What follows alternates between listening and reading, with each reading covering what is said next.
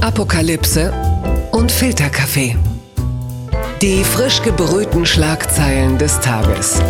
Mit Mickey Beisenherz. Einen wunderschönen Mittwochmorgen und herzlich willkommen zu Apokalypse und Filterkaffee, das News Omelette. Und auch heute reden wir ein bisschen über die Schlagzeilen und Meldungen des Tages. Was ist wichtig? Was ist von Gesprächswert? Wir ordnen den Tag und das mache ich nicht alleine, denn bei mir ist ein Gast. Sie ist Hörfunkmoderatorin, Radiomoderatorin, aber derzeit vor allem Podcasterin in dem wunderbaren Podcast Tratsch und Tacheles. Ich sage guten Morgen, Hatnet Tesfay. Guten Morgen, Micky. Hatnet, warst du auch entsetzt? Äh, gestern hat jemand anderes als Jan Hofer die Tagesschau vorgelesen. Ich fand, das ist respektlos. Ich dachte, niemand darf jemals wieder die Nachrichten sprechen. Nie mehr, niemals, niemand anders. Ne? Ja. ja, ich fand das auch ein bisschen eigenwillig. Also ich glaube, es ist einfach auch so eine Sache, an die man sich jetzt noch gewöhnen muss. Ja. Aber eigentlich sollten wir den Mann einfach auch mal jetzt langsam in Rente gehen lassen und gut ist, ja. weißt du? Er hat die Nachrichten ja auch nur gelesen. Ne? Ja, er hat sie ja, ja, nicht erfunden. Das muss man ja auch mal fairerweise sagen. Ja, ja.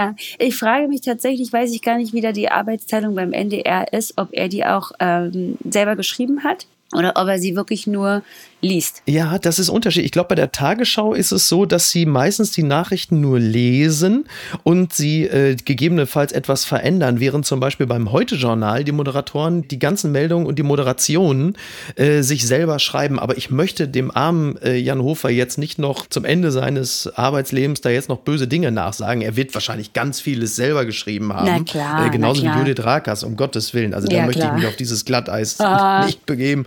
Wir reichen das nach. Komm, kommen aber stattdessen äh, hierzu.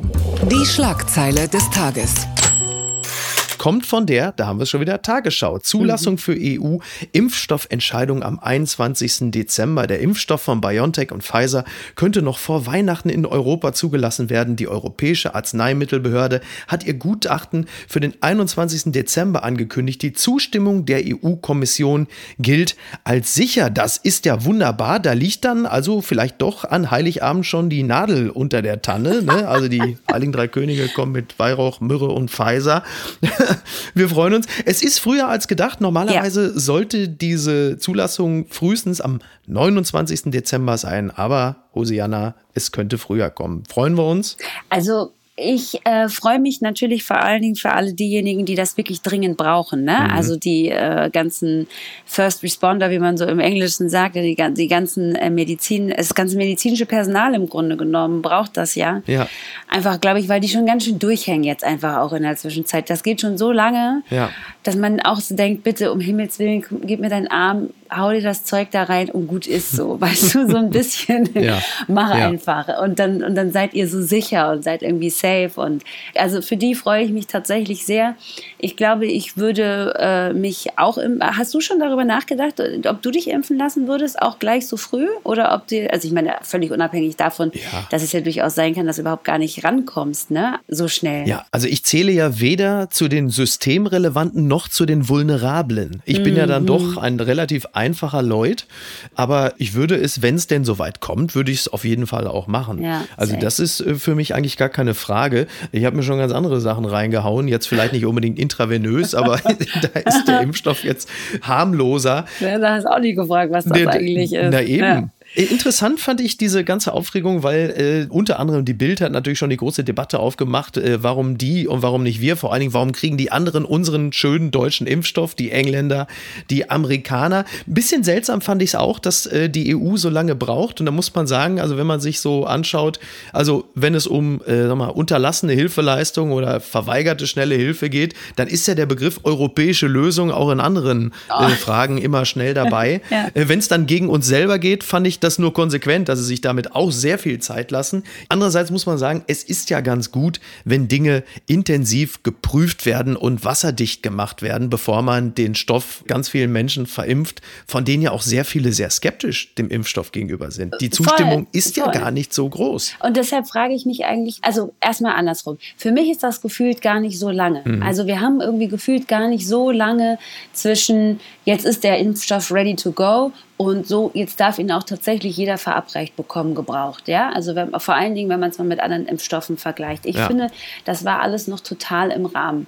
Die Berichterstattung darum und vor allen Dingen jetzt auch, weil du ja vorhin die Bild zitiert hast, die macht mich ja wirklich fertig. weil bei denen ist es, also ich meine, den kannst du es ja einfach länger nicht schon recht, recht machen, so. Ja. Weil wenn es jetzt zu lange dauert, heißt es, oh mein Gott, warum haben alle anderen das außer uns schon? Wenn es zu schnell geht, heißt ja, aber also Moment mal, wir wissen ja gar nicht, was uns da geimpft wird und so. Und deswegen ist das so ein da bisschen, ja. ja. genau, es ist so ein bisschen äh, damned if you do, damned if you don't, so, weißt du? Also ich habe das Gefühl, man ja. kann in dem Zusammenhang irgendwie gar nicht so richtig gewinnen, man kann aber auch nicht richtig das richtig machen und, und gefühlt aber dafür alles falsch so. Und Total. deshalb finde ich das ein bisschen schwierig ja. und ähm, habe nicht das Gefühl, dass wir da jetzt so viel Zeit vertrödelt haben. Das Problem ist natürlich aber, dass das ja auch immer eine Sache der Relation ist. Und wenn du es dann im Vergleich zu UK und ähm, den USA siehst, hast du natürlich und Kanada siehst, hast du natürlich das Gefühl, Alter, wir sind Lichtjahre hinterher. Warum kommen wir denn nicht aus dem Knick? Was ist denn los mit uns so?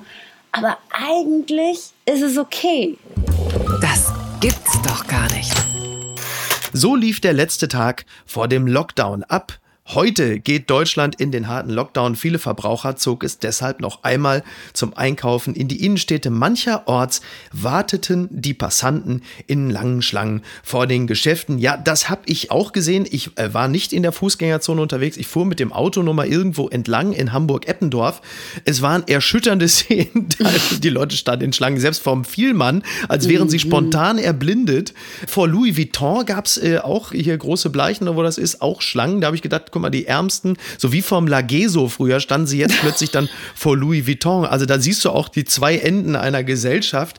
Ich fand das toll, weil du hast ja endlich das Heiligabendgefühl schon Mitte Dezember, also so diese Mischung aus Hass, Panik, Plünderungslust. Ist ja eigentlich toll, ne? dass das jetzt schon möglich war. Warst du auch unterwegs, Hartnett? Ähm, ja, ich war auch unterwegs, aber tatsächlich gar nicht so wahnsinnig, ja, wie soll man sagen, mit der, mit der Absicht, irgendwie ein, einkaufen zu gehen, sondern ich wohne tatsächlich in Berlin in der Nähe einer Fußgängerzone. Ja. Und deshalb habe ich dem ganzen Spektakel einfach schon so von einfach so als so Schaulustige, so genau ohne viel Zutun, so ein bisschen, ohne viel Zutun dem Ganzen zugeschaut und dann war es tatsächlich ganz interessant, dass eine relativ lange Schlange am Montag schon ja. in, der, in der Fußgängerzone von der Drogerie war, wo ich dachte auch so, ah Leute, ihr oh versteht schon, dass das auch noch offen. am Mittwoch auf ist. So, ne? Ja. Das fand ich schon ein bisschen strange. Ja. Aber ich fahre ja nicht äh, so viel Auto in Berlin. Ich bin ja da so ein bisschen authentischer und mehr so down to earth, wie man so schön sagt. Ich bin, habe heute echt so, so. drei. Ja, ja. Ich stelle mir gerade vor, wie du irgendwie so von, mit deiner Karre so vor Louis Vuitton vorbeifährst und irgendwelche ganz schlimmen Sachen aus dem Auto schreist. Zumindest würde ich das machen. Ja, sowas macht's gut, ihr Idioten. So. Er friert doch. Sowas halt. Ja. So. Also, als ich gestern äh, Nachmittag meine Kinder abgeholt habe, erstmal wirklich drei Busse fahren lassen müssen, äh, weil das so eine kurze Strecke ist, dass ich die eigentlich nicht laufen mag manchmal, aber auch nicht mit dem Fahrrad fahren. Es war zu kalt auch für Fahrrad. Ja, das stimmt. Ich wollte mit dem Bus fahren so. Und dann habe ich, ja, ich weiß. Und dann habe ich drei Busse wirklich äh, vor mir einfach an mir vorbeifahren lassen müssen, weil die so voll waren, dass ich auch dachte, Leute, wollt ihr mich denn ja. jetzt verarschen? Also ich, ich, bin da jetzt nicht so weit ohne Corona gekommen, um mir das jetzt so auf den letzten Metern vor Weihnachten im Bus zu holen. Was ist das denn so, ja? ja. Und äh, Armin Laschet, der NRW-Ministerpräsident, der hat äh, auch eine Anregung gegeben. Und zwar sagte er, also Bezug nehmend darauf, dass die Läden nun dicht sind, sagte er, wir haben auch die Pflicht zur Solidarität gegenüber denjenigen, die zur Eindämmung der Pandemie ihre Türen schließen und so enorme Einnahmeeinbußen hinnehmen müssen und äh, regte an, äh, dass man doch bitte auf Online-Geschenke verzichten möge. Also Zitat, vielleicht muss jetzt nicht jedes Geschenk die nächsten Tage noch online bestellt werden. Da sage ich jetzt jetzt aber auch mal äh, herzlichen Glückwunsch, äh, Digitalisierungsweltmeister Deutschland. Interessant ist ja übrigens auch, was die Politiker für Ansagen machen. Also vor kurzem mhm. sagte Peter Altmaier, der Wirtschaftsminister, noch, einkaufen ist eine patriotische, patriotische Pflicht. Also ja, da ist man dann noch ja. Hymne singend äh, durch den Mediamarkt gelaufen. Dann sagt äh, Armin Laschet, ruft dazu auf, jetzt keine Weihnachtsgeschenke online zu kaufen. Und äh, der Komiker Roman Wagner, demnächst übrigens auch hier mal in der Sendung, mhm. hat dann einfach noch eine Meldung gebastelt, sagt, sieht scheiße aus und bringt der Wirtschaft nichts Merz ruft dazu auf, keine Weihnachtsgeschenke zu basteln. Das hat mir sehr gut gefallen. Zeugt aber alles auch ein bisschen davon, dass zum Beispiel Menschen wie Armin Laschet wirklich nicht ganz begriffen haben, dass Onlinehandel nicht zwingend Amazon bedeuten muss, mhm. sondern dass natürlich auch viele Einzelhändler mittlerweile, unter anderem ja auch Büchereien, einfach ein Online-Angebot geschaffen haben. Unter anderem deshalb, weil sie im März gelernt haben, sich fit für den Herbst zu machen, was äh, sehr viele Schulen beispielsweise nicht hingekriegt haben. haben Und Armin verpasst. Laschet offensichtlich auch nicht, denn ja. denen scheint das alles sehr zu überraschen. Ja, aber weißt du, ich habe auch das Gefühl, dass Armin Laschet gerade auch so ein bisschen die Puste ausgeht. Dem hat, glaube ich, zu 2020 auch ein bisschen zugesetzt. Ich habe so das Gefühl, dass das so der PR-Pan Laschet geworden ist. Mhm. Weißt du, auch diese Aussage ist so cringy, irgendwie, wenn man die so hört und man sich auch so denkt, was redest du denn da?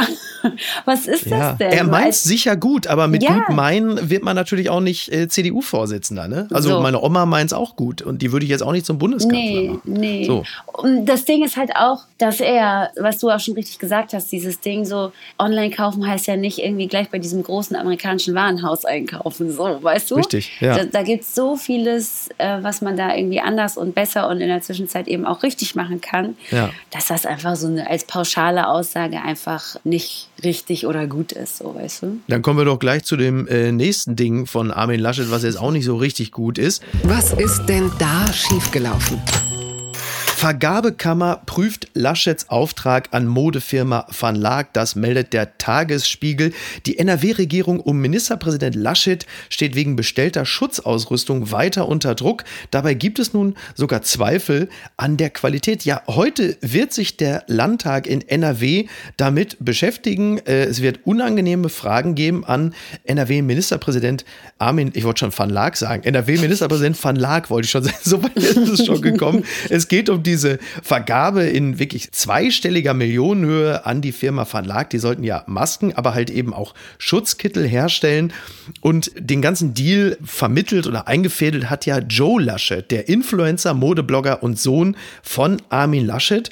Und jetzt gibt es dann doch noch einige Fragen. Unter anderem wurde das Ganze ein wenig angeregt äh, durch den Podcast Lauer und Wena. Liebe Grüße an dieser Stelle, die auch mal nachhaken wollten, was passiert denn jetzt eigentlich damit? Und dann stellt man fest, dass die Uniklinik Essen rund 40.000 Schutzkittel der Firma Van Laak ausgemustert hat. Zitat, die Kittel würden beim Anziehen schnell reißen. Und da muss man jetzt sagen, also die Kittel reißen schneller als das Nervenkostüm von Laschet unter Druck.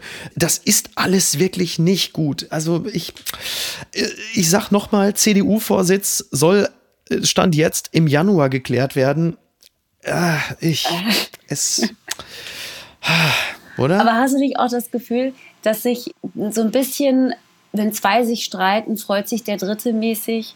Norbert der Röttgen, Röttgen da so, ja, dass der sich da so ja. vorbeischlawinert. Hast du nicht auch das Gefühl mit seinem guten Haarschnitt, ja. dass der sich da so einfach irgendwie so cha-cha-cha tanzend irgendwie an den vorbeischunkelt? Habe ich so das Gefühl.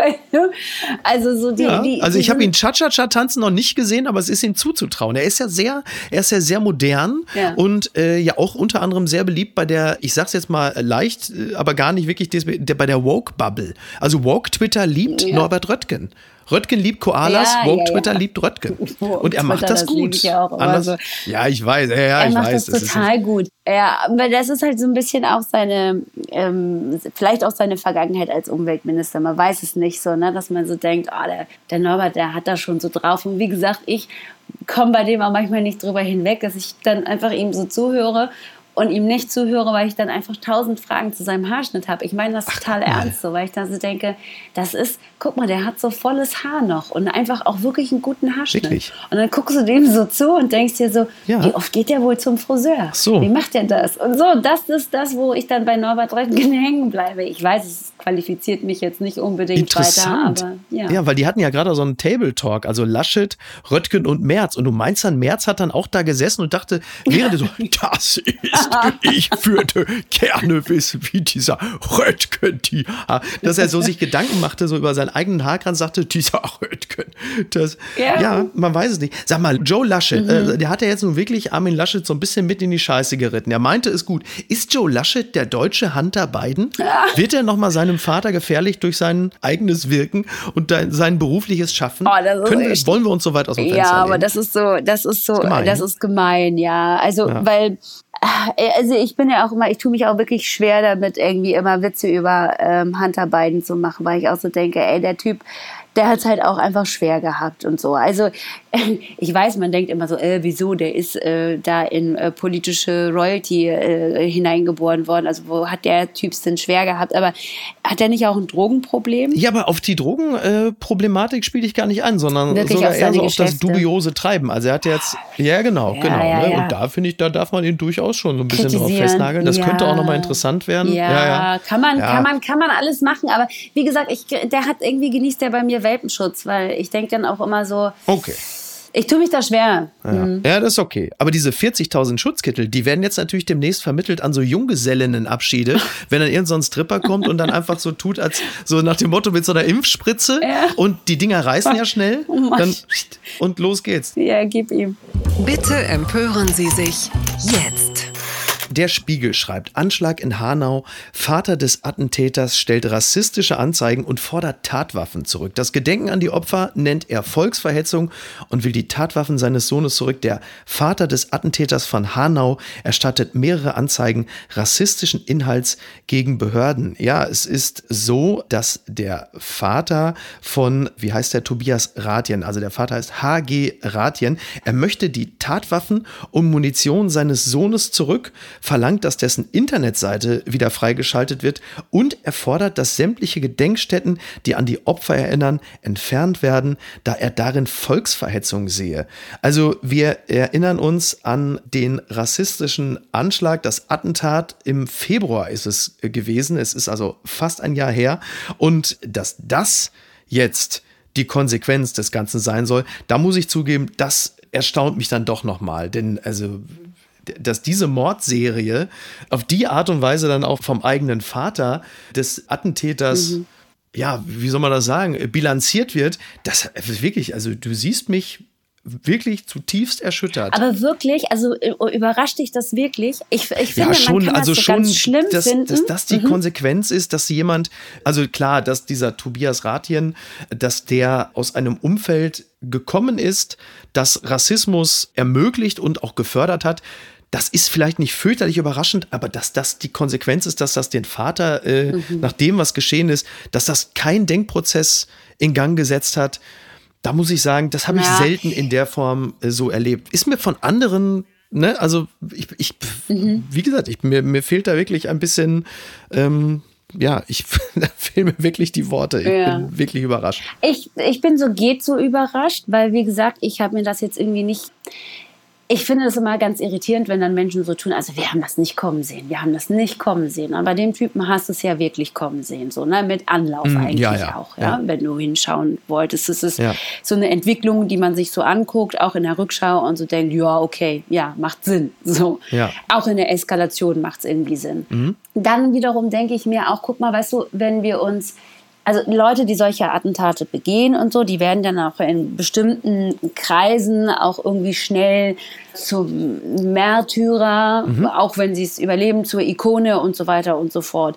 Und dass der Vater dann so in diesem aktuellen, vielleicht auch gesellschaftlichen Klima, das ja ohnehin irgendwie aufgeheizt ist und wo ja wirklich das Problem ist, dass man so ein bisschen überrascht darüber ist, wie viele Menschen mit bestimmten Meinungen ja auch gar nicht mehr hinter den Berg halten, wo man so denkt, ey, in den 90er, in den späten 90ern, wohlgemerkt, in den frühen Nullerjahren, hast du dich noch für solche, solche Meinungen geschämt. Und heutzutage ist das aber total sagbar irgendwie geworden, so, ne? Mhm. Und entsprechend diesen Entwicklungen, diesen gesellschaftlichen Entwicklungen überrascht es mich nicht, dass das sozusagen die Schlüsse sind, die dieser Vater zieht und auch ohne Scham offensichtlich zieht, ja. Mhm. Und, und damit auch dann einfach gar kein Problem hat, so in die Öffentlichkeit zu gehen. Und das ist so, glaube ich, irgendwie vielleicht der traurige, ähm, vielleicht aber auch nur der vorläufige Höhepunkt an so einer, so einer ges gesamtgesellschaftlichen Entwicklung, wo mich das einfach ehrlich gesagt nicht überrascht.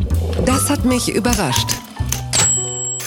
Ja, jetzt kommt doch nochmal eine Überraschung. Wobei, das hat mich, das hat mich überrascht. Es hat vor allen Dingen auch dich überrascht, denn du hast mir dieses Thema mitgebracht. Einen Kommentar des Inforadios über Rassismus im Fußball mit dem Titel Der Fall Coltescu rassistisch oder nicht. Ein rassistischer Vorfall am Rande des Champions League Spiels zwischen Paris Saint-Germain und Basak hat sich hat wieder einmal die Diskussion entfacht, was darf man sagen und was nicht. Dieser Kommentar war von Thomas Kroh, er hat ihn gesprochen im Inforadio und du hast ihn gehört mhm. und ihn mir mitgebracht. Was genau ist die Intention dieses Kommentars gewesen? Also das ist mir nämlich tatsächlich auch noch nicht richtig klar, was genau eigentlich Thomas Kroh damit sagen wollte. Mhm. So, ja?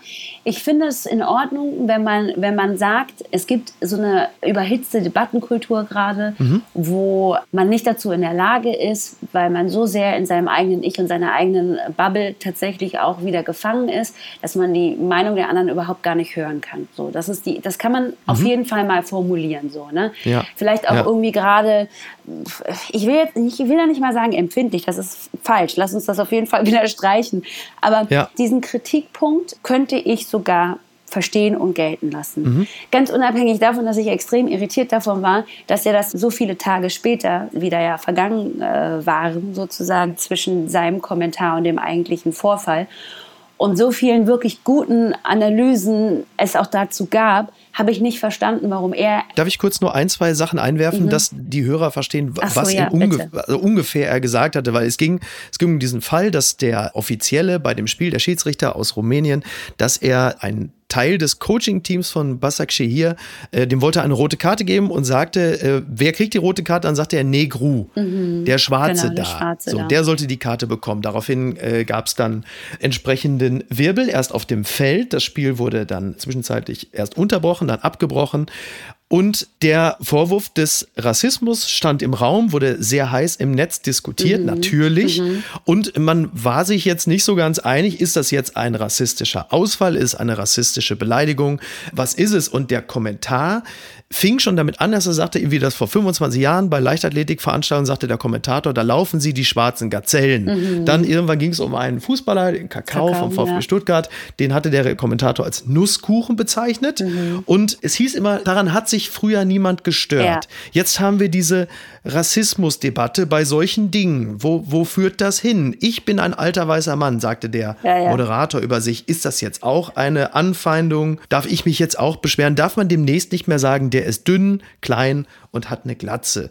So, und so. das habe ich so wahrgenommen nach dem Motto, ja, was darf man denn überhaupt ja, noch sagen? Ja. Und jetzt ist die Frage, das, was der Schiedsrichter, der, der rumänische da gesagt hat, mhm. die Bezeichnung Nego, der Schwarze mhm. da, wie diskutiert man das, mhm. ohne so zu sein wie der Kommentator vom Inforadio, das ja so ein Stück weit unterstellt, ohne dass alle hysterisch sind und dass, ich sag's jetzt mal, die Sprachpolizei eingreift. Mhm. Denn da, darum geht es ihm ja ein bisschen. Man dürfte ja vor 25 Jahren noch die schwarze Gazelle so. sagen, da läuft sie. Ja. Also das, was mich an dem Kommentar von äh, Thomas Kroh stört oder zumindest mal irritiert, fangen wir damit an, ist die Tatsache, dass er nachdem diese Sache ja eigentlich schon längst ausdiskutiert und von vielen verschiedenen Blickwinkeln und Punkten und Perspektiven aus beleuchtet wurde und da auch viele kluge Sachen und viele dumme Sachen zugesagt wurden. Genau. Genau, waren wir eigentlich schon weitergezogen. Genau. So, und dann packt er dieses Ding also nochmal Anfang der Woche aus mhm. und beschwert sich in der Essenz darüber, dass Dinge, die vor 25 Jahren irgendwie noch so durchgegangen sind, heute plötzlich irgendwie so irgendwelchen ähm, Tugendwächtern oder wie wir jetzt wahrscheinlich sagen würden, der Woke-Bubble äh, sofort irgendwie ähm, von der auseinandergenommen würden. So, ja, das ist das, worüber er sich beschwert. Und da werde ich halt langsam müde mhm. von diesen Argumentationen. Die gehen mir langsam auf die Nerven, dass sich dann so alte Typen hinstellen mhm. und sagen, ja, ja, aber früher durfte ich das noch sagen. Und dann denke ich mir halt so, ja,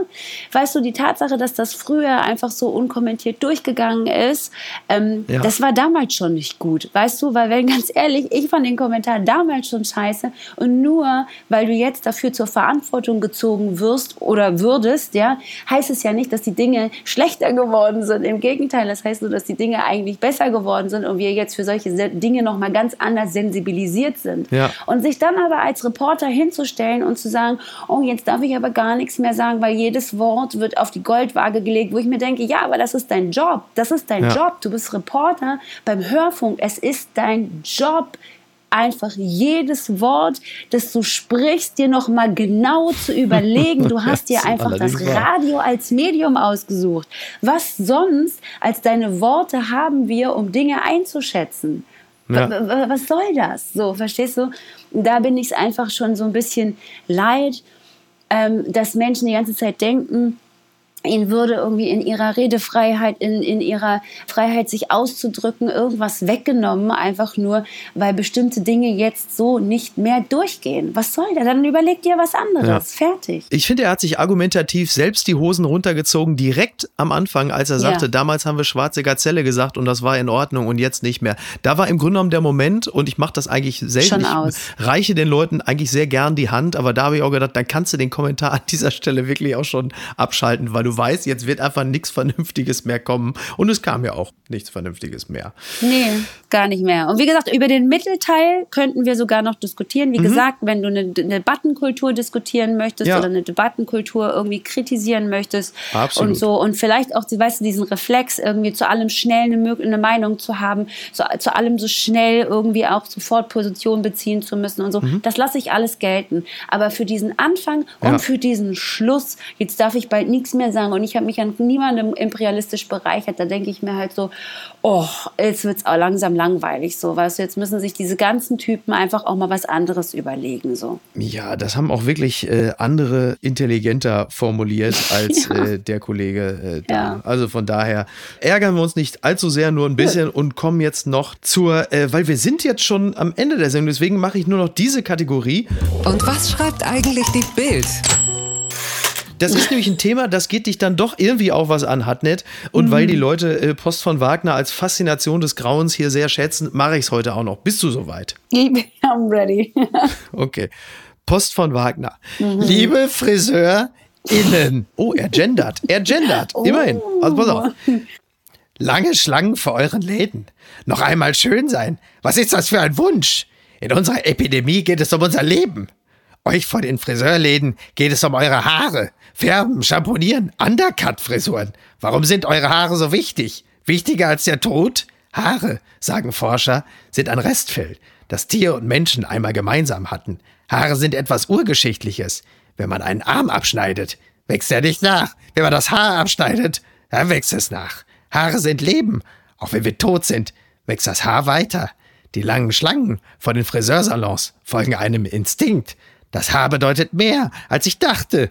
Haare auf dem Kopf bedeuten Leben. Herzlichst, Ihr Franz Josef Wagner. Ja, du siehst, äh, deine Norbert Röttgen-Faszination wird von Franz Josef Wagner auf eine Art geteilt. Ist das nicht eine tolle Erkenntnis an diesem Morgen? Der Wagner noch mal was gemeinsam haben würden. Das ist toll. Das ist schön. Siehst du? Ähm, leider auch ein bisschen angsteinflößend, aber ja. Ja, das ist richtig. Alte weiße Männer und du, ihr kommt in dieser äh, kleinen Show dann doch noch irgendwie zusammen, wenn auch völlig. Und weil wir das, weil wir das heute zeitlich nicht ganz geschafft haben, aber der Tratsch und Tacheles Podcast sich ja doch immer sehr stark damit beschäftigt, was Klatsch auch am Ende über unsere Gesellschaft aussagt, möchte ich dich herzlich bitten, Anfang nächsten Jahres wieder hierbei zu sein. Dann werden wir uns auch noch ein bisschen mehr aus dem Boulevard rauspicken und das besprechen. Ist das für dich in Ordnung? Das ist äh, ganz toll, das können wir gerne machen. Vor allen Dingen habe ich ja schon so ein bisschen Tratsch und Tacheles-mäßig hier heute ranten dürfen. Ja. Insofern ist alles gut. Haben wir auch den Bogen wieder äh, geschlagen, ist alles fein. Komme ich gerne wunderbar. nochmal. Sehr schön. Dann wünsche ich dir einen gesegneten Lockdown Mhm. und freue mich, wenn wir uns spätestens äh, Anfang nächsten Jahres äh, gesund und munter und äh, äh, einigermaßen äh, empörungsbefreit wieder hören. Wobei, empör dich, also reg dich auf, aber erst, wenn wir hier zusammen reden. Okay, gut. Vielen Dank. Gerne, gerne. Bis Mach's dann. gut, bis dann. Ciao. Apokalypse und Filtercafé ist eine Studio Bummens Produktion mit freundlicher Unterstützung der Florida Entertainment. Redaktion Niki Hassania. Produktion Laura Pohl.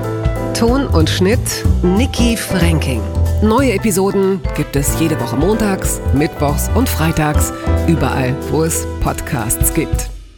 Stimme der Vernunft und unerreicht gute Sprecherin der Rubriken Bettina Rust.